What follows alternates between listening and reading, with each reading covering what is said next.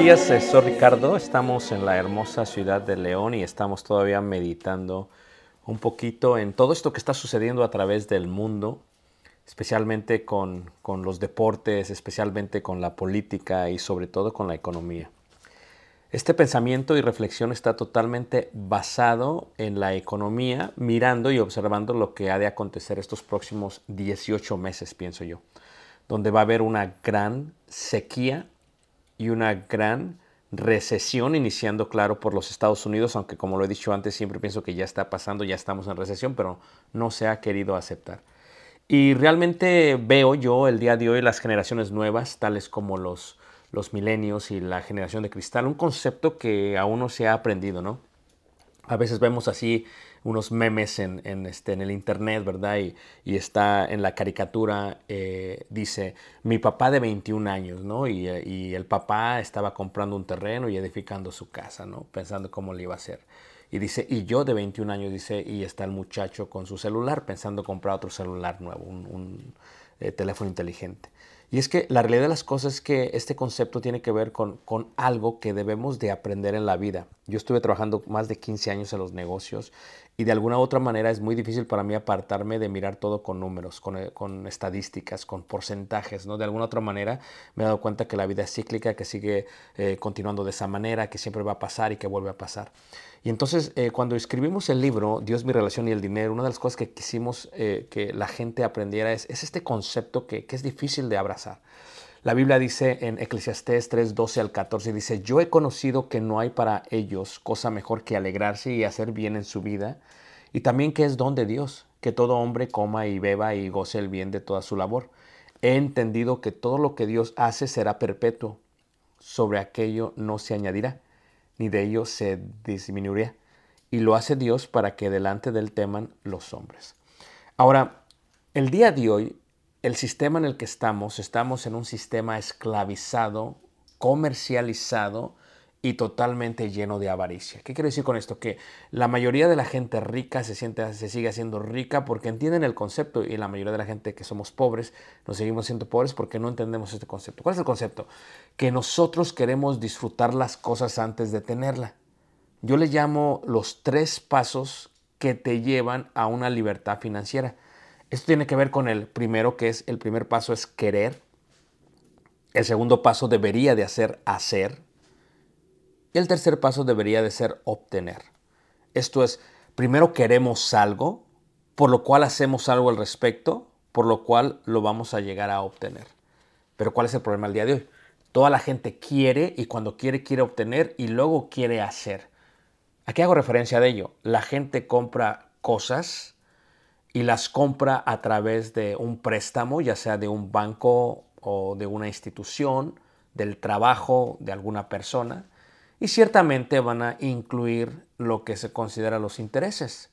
Por lo tanto, una persona compra un celular y lo compra, no sé, a un año, dos años, tres años y lo quiere, lo obtiene y luego va a hacer, lo cual realmente un error. No, no, si se quiere algo, se quiere y luego se tiene que hacer. ¿Qué quiere decir con esto? Que si yo quiero un celular, realmente tendría que hacer lo necesario para juntar lo equivalente a ese celular y entonces obtenerlo. Pero vivimos en una sociedad en la que la gente quiere, obtiene y luego hace, por lo cual la gente realmente está inundada en deudas y las deudas son malísimas, ¿no? Si tú es una persona joven, un adolescente, un joven o un joven adulto, mi mejor recomendación sería nunca, nunca entres en deudas. Las deudas son malísimas. Porque la deuda te enseña algo incorrecto. ¿Qué es lo que te enseña la deuda? Te enseña lo siguiente, te enseña que quieres, obtienes y luego haces y no debe de ser así. Si yo quiero algo, luego tengo que hacer, tengo que trabajar por ello. Algo que nos enseñaron los antiguos, las generaciones pasadas, donde la mayoría de la gente primero trabajaba, hacía lo que tenía que hacer, después quería y luego obtenía. El día de hoy no es así. Por lo tanto, una de las cosas que tenemos que aprender en la vida es que está bien que quieras las cosas, pero lo más importante es que reconozcas que muchas veces no las podrás obtener. Hace algunos años, más de 20 años, eh, mi esposa y yo decidimos comprar un automóvil, ¿no? Y es el único automóvil que hemos, en el cual hemos pedido un préstamo. Y cuando obtuvimos este automóvil, ahí por el año 2002, aunque no lo crean, 20 años ya, eh, obtuvimos el automóvil y ciertamente sacamos un préstamo para él. Y cuando nos sentamos a firmar, pues nos dijeron el interés y los pagos mensuales y todo lo demás. Estábamos emocionados, era un carro nuevo, tal estaba muy contenta, etcétera, etcétera. Bueno, después del segundo o tercer mes que empecé a pagar esto, pues empecé a mirar la gran cantidad del pago que iba a los réditos, a los intereses, y realmente casi me caigo para atrás. Dije, esto no es posible, esto, esto no puede ser. No hace sentido que esté pagando por réditos, intereses, y que ahora entiendo por qué los bancos están en esquinas y tienen los mejores bienes y raíces y los mejores edificios en las ciudades de Estados Unidos, etcétera, etcétera. Porque lo que está pasando es que con nuestros intereses se visten bien, van a cenar, comen bien y de alguna u otra manera pues están viviendo la vida. Nosotros estamos pagando para que vivan la vida. Y dije, le dije a mis es que esto no puede ser así, no podemos seguir haciendo esto. Y lo que hicimos fue que pagamos el automóvil totalmente para no tener más pago. Y desde entonces no hemos tenido un pago mensual de automóvil, lo cual ha sido una gran bendición para nosotros porque realmente los pagos mensuales te van consumiendo y acumulando y no te dan una tranquilidad total. Hace algunos años decidimos comprar otro carro y lo primero que hicimos fue queríamos un carro, claro, lo queríamos, pero sabíamos nuestras limitaciones. No iba a ser un carro del año, un carro último modelo, un carro que tuviera todo lo necesario. Sabíamos nuestras limitaciones, quisimos, por lo cual hicimos, empezamos a ahorrar lo que teníamos que ahorrar para entonces pagar ese automóvil en efectivo. Y cuando lo hicimos, realmente me dice Caleb, cuando lo fuimos a recoger, recuerdo que me dice, oye papá, este, nunca te había visto tan contento, parece un niño dentro de una tienda de dulces.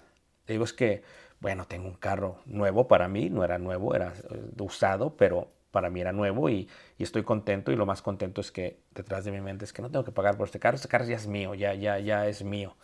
Y, y, eso es lo que tenemos que entender. Esto aplica a todas las cosas. Primero quieres las cosas, está bien, no tiene nada de malo. Como dice la escritura, está bien querer algo, no hay problema. Pero tienes que aprender a hacer antes de obtener. Si eres un joven o un joven adulto y la mayoría de las cosas las has obtenido y luego lo haces, realmente cada vez te estás hundiendo más y más en deudas. Y la verdad es que no te permitirá estar templado, en paz y tranquilo. Por lo tanto, tenemos que seguir este reglamento. Es, quiero, número uno, no hay problema.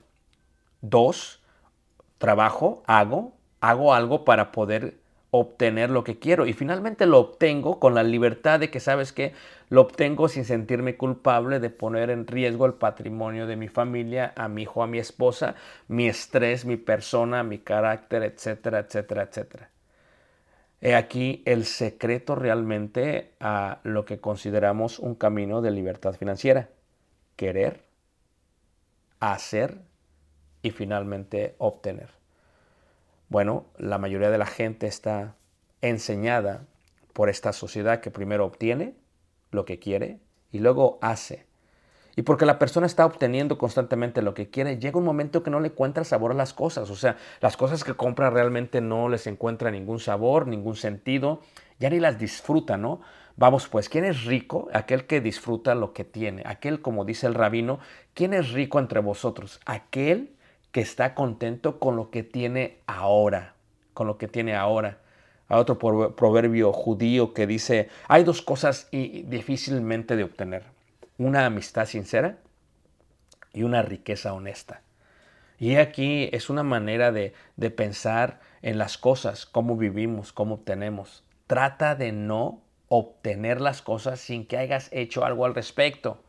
Trata de esperar, trata de esperar, trata de esperar, porque la paciencia es la madre realmente de los logros.